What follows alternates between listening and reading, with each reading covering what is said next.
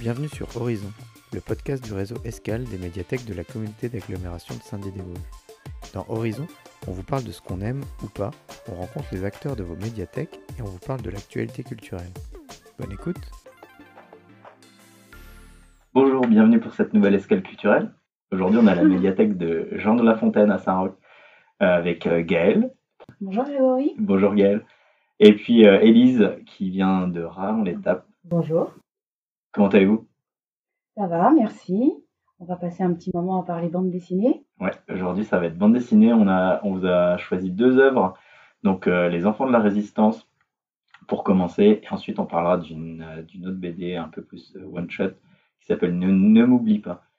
Donc on va commencer par Les Enfants de la Résistance. Gaël, je vais te laisser faire le pitch de cette série. Il y a sept albums. Oui, pour le moment, on attend avec impatience le huitième tome, certainement l'année prochaine. Donc c'est l'histoire de trois enfants, euh, François, Lisa et Eusèbe, qui habitent dans un petit village de l'Est de la France. Donc le village est totalement fictif, ils l'ont appelé euh, Pontin-l'Écluse, mais on peut trouver qu'il se situe sur le plateau de Langres euh, par rapport à la carte qui présente au début des albums, aux références euh, du canal euh, du Rhin à la Marne, présent euh, tout au long de l'histoire. Donc ces trois enfants ont une dizaine d'années euh, lorsque euh, la guerre éclate. Ils vont être confrontés donc à l'occupation euh, allemande, euh, aux premiers actes de résistance, et ça va leur donner l'idée que bah, les enfants aussi ont quelque chose à jouer euh, face au nazisme et aux discriminations.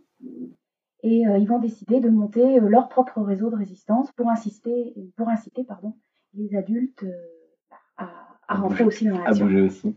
Tout à fait. Donc euh, leur réseau s'appelle le Lynx. Euh, Il est d'autant plus fort que bah, personne n'arrive à comprendre que ces trois enfants euh, qui gèrent euh, le réseau, hein, même des agents envoyés de Londres, ne vont jamais euh, comprendre euh, à qui ils ont affaire. Et donc au long des albums, ils vont participer à un sabotage d'usine, au sabotage du canal, euh, à la récupération euh, de parachutistes anglais ou américains tombés sur le sol français. Comment t'as découvert cette BD, toi, Gaël Euh, à mon ancien poste, euh, la responsable BD avait commencé à acheter euh, les deux premiers tomes. Je les avais empruntés un peu par curiosité parce que j'aime bien l'histoire. Et euh, bah, j'ai vite été pris par l'action, euh, à la fois le dessin, les dialogues, euh, le scénario. Et puis bah, j'ai suivi petit à petit, à fur et à mesure qu'on achetait les bandes dessinées.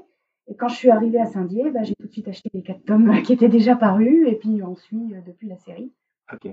Et toi, Élise, comment t'as découvert cette, euh, cette série? Eh ben moi, elles étaient, euh, les BD étaient à Raon quand je suis arrivée en poste. Donc euh, moi, j'aime pas l'histoire. je les ai lues par curiosité parce que je voyais que, que les enfants les aimaient bien. Et en fait, euh, j'aime pas l'histoire, mais là, ça passait très bien. D'accord. T'as accroché. euh, Ouais. Ce que j'ai vraiment bien aimé directement, c'est que le point de vue de l'enfant est vraiment super bien euh, retranscrit.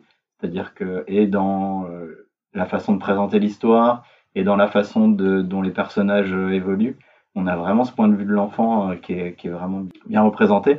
Et au-delà de ça, euh, quand on lit les différentes histoires, alors comme tu le dis dans le premier tome, euh, je crois que ça fait déjà deux ans que les Allemands sont là et ils doivent avoir une douzaine d'années euh, au début.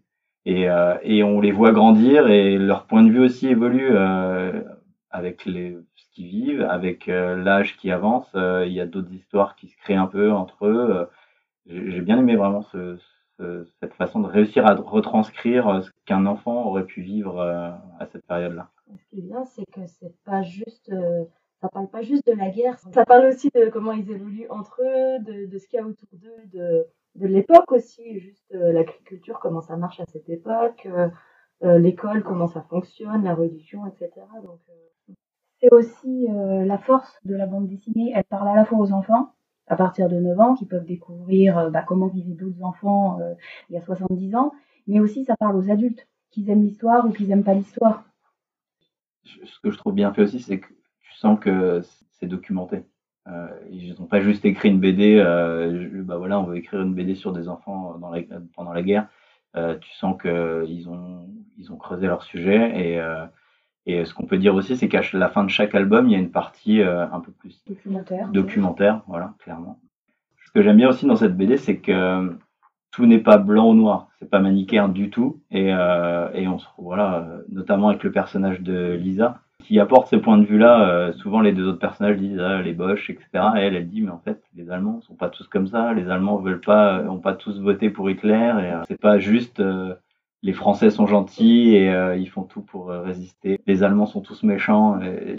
D'ailleurs, il y, a plein de moments où on voit les Allemands parler entre eux. Ils parlent de leur famille. Et c'est, pas juste les méchants de l'histoire, c'est aussi des personnes qu'on voit, enfin, qui sont décrites comme des personnes à beaucoup de moments.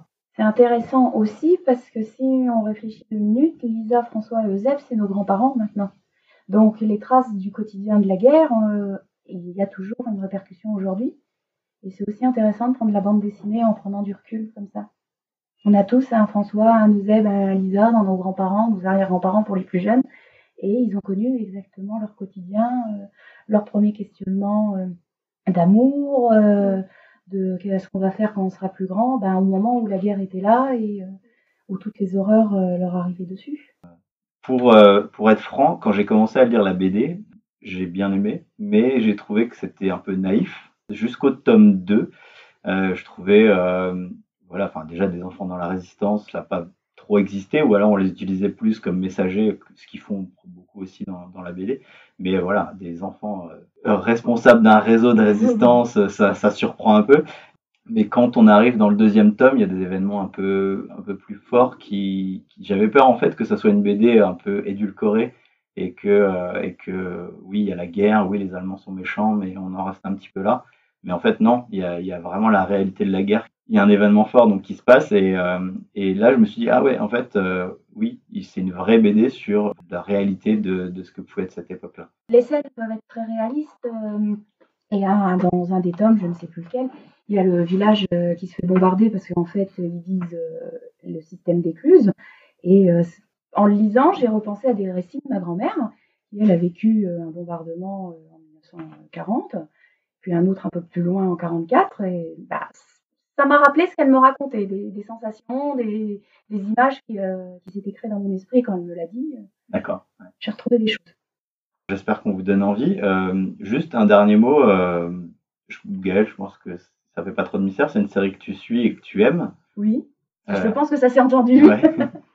Élise, tu t'attends le huitième tome avec, avec impatience, aussi. tu t'es pris au jeu. En fait, moi, je, comme je l'ai dit, j'aime pas l'histoire, mais je trouve que ce, type de récit est très didactique dans le sens où bah, il y a plein de, petites notes de, contextualisation au cours de l'histoire et les pages documentaires permettent d'aller voir plus à la fin et, je trouve que ça c'est super pédagogique et j'ai trouvé ça très bien fait, très, très éclairant. Vous, euh, vous conseilleriez euh, cette BD à partir de quel âge? Bah, Je pense que ça peut être lu dès assez 8-9 ans, euh, mais tout sera peut-être pas compris. D'accord. Mais euh, ça peut se lire après. Euh, ça peut être l'occasion aussi. ça peut être l'occasion d'ouvrir le débat aussi avec, mm. comme tu disais, avec un arrière-grand-parent, un grand-parent.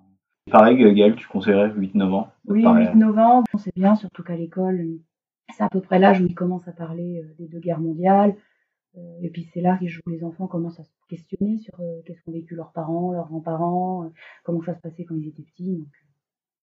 Donc, il est disponible, enfin toute la série est disponible à Jean de La Fontaine, à Raon l'Étape et à Etival. Pour ceux qui ne sont pas réticents à lire des bandes dessinées sur écran, tous les albums sont disponibles sur la mallette numérique. et eh ben on va passer au deuxième document qu'on a choisi aujourd'hui, qui s'appelle Ne m'oublie pas d'Alex Garin. Euh, Elise, je vais te laisser faire le, pitch. D'accord.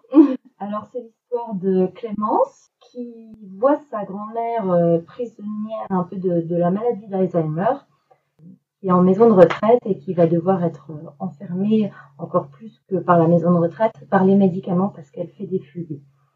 Donc, Clémence ne supporte pas ça et elle va, elle va embarquer, embarquer sa grand-mère dans un périple parce que sa grand-mère parle toujours de, sa maison d'enfance. Euh, euh, elle parle d'aller retrouver ses parents, d'aller retrouver sa maison. Et donc Clémence, qui ne supporte pas de la voir sous médicament, va aller la chercher et puis euh, l'emmener dans cette maison. Donc elles sont parties pour un périple de quelques jours et elles, vont vivre des hauts et des bas dans ce périple elles vont faire face à la maladie, forcément, des moments où sa grand-mère ne la reconnaît plus. Elles vont faire face à des embûches sur la route, euh, des problèmes d'argent, etc. Mais aussi euh, des moments de, complicité, de retrouvailles, euh, d'échanges avec sa grand-mère, tout simplement, des beaux moments et puis des moments plus durs. Qu'on peut dire, c'est que ça a été écrit, comme on le disait, par Alex Gardin, qui a seulement 23 ans. Une première BD qu'elle a, qu'elle a écrit c'est pas autobiographique, mais euh, c'est inspiré par. Euh, ouais, c'est ça. Sa grand-mère a, a, eu aussi la maladie d'Alzheimer, donc euh, je pense qu'elle a pioché un petit peu dans son sa propre histoire. Donc je l'ai relu, j'avais déjà lu, je l'ai relu hier soir. Le dessin, et je trouve le dessin vraiment sympa. c'est assez minimaliste comme BD, il n'y a, y a, pas beaucoup de texte. Mm-hmm. tout, est, tout est parfois suggéré dans le dessin, peu, dans, peu dans le dialogue. Euh, ça se lit assez rapidement, même si euh, pas fait, fait, un certain nombre de pages, mais ça se lit assez rapidement. Euh, T'en as pensé quoi, toi? Il y a des moments que j'ai beaucoup aimé, mais dans l'ensemble, euh, c'est une belle histoire, mais je m'arrêterai à là, en fait. C'est juste, enfin, c'est une très belle histoire à lire. Il y a des, moments, des beaux moments, ça parle de la maladie, donc euh, c'est important aussi mais je, ça m'a pas transcendé. Je pense qu'il faut le prendre comme ça, comme un, one-shot, euh, une belle histoire à lire. Et... Gaëlle, t'en as pensé quoi, toi? Euh, Oui, c'est une histoire euh, qui se lit d'une seule traite, assez rapidement. on lit sans vraiment s'accrocher. Alors peut-être que c'est voulu par l'auteur par rapport à la maladie d'Alzheimer, qui efface un peu les souvenirs. il a peut-être fait un lien avec ça. Mais il reste pas forcément quelque chose après, de plus profond. C'est dommage, parce que c'est un sujet très intéressant. Faut traiter en bande dessinée. C'est clair. ce que j'ai bien aimé, c'est que Clémence, le personnage principal, part un petit peu. Euh, voilà, elle est jeune, elle se dit ma grand-mère, elle va être euh, droguée aux médicaments pour arrêter ses fugues, euh, ça peut pas se passer comme ça, je l'embarque un peu sans réfléchir et en se disant je vais sauver ma grand-mère. Et comme tu le disais, il y a des scènes assez dures où elle se confronte vraiment à la maladie, où sa grand-mère euh, ne la reconnaît pas, donc forcément euh, panique et, euh, et, fait une crise. ou alors, à un moment, elles sont dans un hôtel, elle, se sauve de l'hôtel. voilà, il y a ces, il y a ces scènes-là qui font que c'est pas juste un beau roman, il y a vraiment cette difficulté et cette représentation de la maladie qui est, qui est assez bien faite. Ce qu'on peut dire aussi, c'est que c'est au-delà de l'histoire entre la petite fille et la grand-mère, euh, il y a un chemin qui est fait aussi euh, par Clémence, qui est un peu paumée dans sa vie et qui a des petits soucis de communication avec sa maman. Je trouvais qu'il y avait un beau travail sur, euh, la mémoire aussi, de par la, maladie d'Alzheimer, mais aussi la grand-mère parle beaucoup de son enfance, de ses, propres parents, et ça, il y a aussi la mémoire de Clémence qui est en jeu parce qu'il y a beaucoup de moments où elle pense à sa propre enfance, son enfance avec, euh, avec sa grand-mère, justement, mais aussi, oui, comme tu disais, à sa vie euh, globale. Euh. et donc, il y a, y a la mémoire qui s'en va et il y a aussi les souvenirs qui restent qui sont importants. Au-delà du fait, quand j'ai terminé le livre, voilà, je suis passé à autre chose, je, le conseille. Je pense que, je sais pas, je vais vous demander votre avis, mais en tout cas, moi, je le conseille parce que c'est, comme on le dit, c'est une belle histoire. Vous pouvez emprunter et lire dans les médiathèques de Raon et d'Etival je suis d'accord. Et puis, il y a peut-être des gens que ça va toucher plus que nous. Gaëlle, tu conseilles aussi? Oui, oui, bien sûr, je conseille aussi. Ce que je disais, c'est un sujet qui n'est pas suffisamment traité dans toute la littérature. Euh, ça peut toucher énormément de gens. Euh, donc, il faut y aller par curiosité, si on est concerné. Euh, non, lisez-la. Et puis, c'est beau. Franchement, franchement, le dessin est vraiment très, très beau. Quoi. Je vais euh, vous lancer un petit piège, parce que je ne l'ai pas annoncé, mais j'aimerais bien finir ce podcast avec votre dernier, euh, pas coup de cœur, mais en tout cas le dernier truc qui vous a interpellé, que vous avez lu, écouté ou euh, regardé ou joué même, ça peut être, un jeu. Euh, allez, comme tu as le micro, pas de chance, on va commencer par toi, Elise. La dernière chose que j'ai lu, bah, trois bouquins en ce moment. c'est une série, je sais plus combien il y a de mais je suis en train de lire le premier. C'est Louise de la médiathèque de Sonon qui me l'a conseillé. Et c'est un petit peu un mélange entre euh, Harry Potter et Willan. Euh, c'est une fille qui a des pouvoirs et puis qui se retrouve parachutée dans un autre monde. Du coup, c'est un roman euh, littérature jeunesse Oui, c'est ça. c'est Les gardiens des cités perdues. et toi, Gaëlle? Alors, c'est un roman, Celle que je suis, de Claire Norton. Au début, je l'ai lu un peu par curiosité parce que ça traitait des femmes battues. Et finalement, ça a été une très belle découverte. Écrit d'une façon très fluide, très profonde. On s'attache au personnage principal et on suit euh, bah, ses mésaventures, j'allais dire. Et ça permet bah, d'aborder tout en douceur ce sujet très particulier et vraiment, c'est une belle découverte que je conseille euh, aux différents lecteurs. Bon, elle est disponible à Jean de la Fontaine. Je ne sais pas si c'est aussi le cas dans d'autres médiathèques du réseau. Euh, moi, moi, je vais, bah, je vais faire une suggestion aussi. Euh, pas, pas, quelque chose de récent, puisque c'est le film Whiplash qui date de 2014 par le réalisateur qui a fait aussi La La Land, Damien Chazelle. Ça faisait vraiment très longtemps, voilà, ça fait 7 ans qu'il est sorti, mais il n'a pas vieilli du tout. Et ça faisait très longtemps que j'avais envie de le voir et j'ai fini par le regarder grâce à, la mallette numérique. Et euh, bah, je vous conseille euh, ce film, euh, au-delà du film musical, c'est vraiment le voyage d'un jeune qui, qui, a envie de tout sacrifier pour sa passion de la batterie et de la batterie dans un groupe de jazz. et il va se heurter à un, prof qui rappelle un petit peu, pour ceux qui ont vu le sergent dans Full Metal Jacket, vraiment très autoritaire et très colérique. Il y a des scènes un petit peu qui rappellent ça. Euh, mais voilà, je vous le conseille, euh, rien que pour la scène finale euh, qui va vous laisser, je vous spoil pas, mais voilà. Allez, allez jusqu'au bout. Et c'est un très beau film. En tout cas, merci à vous deux. Merci Grégory. Merci. Et puis, nous, on vous donne rendez-vous pour un prochain épisode de Horizon.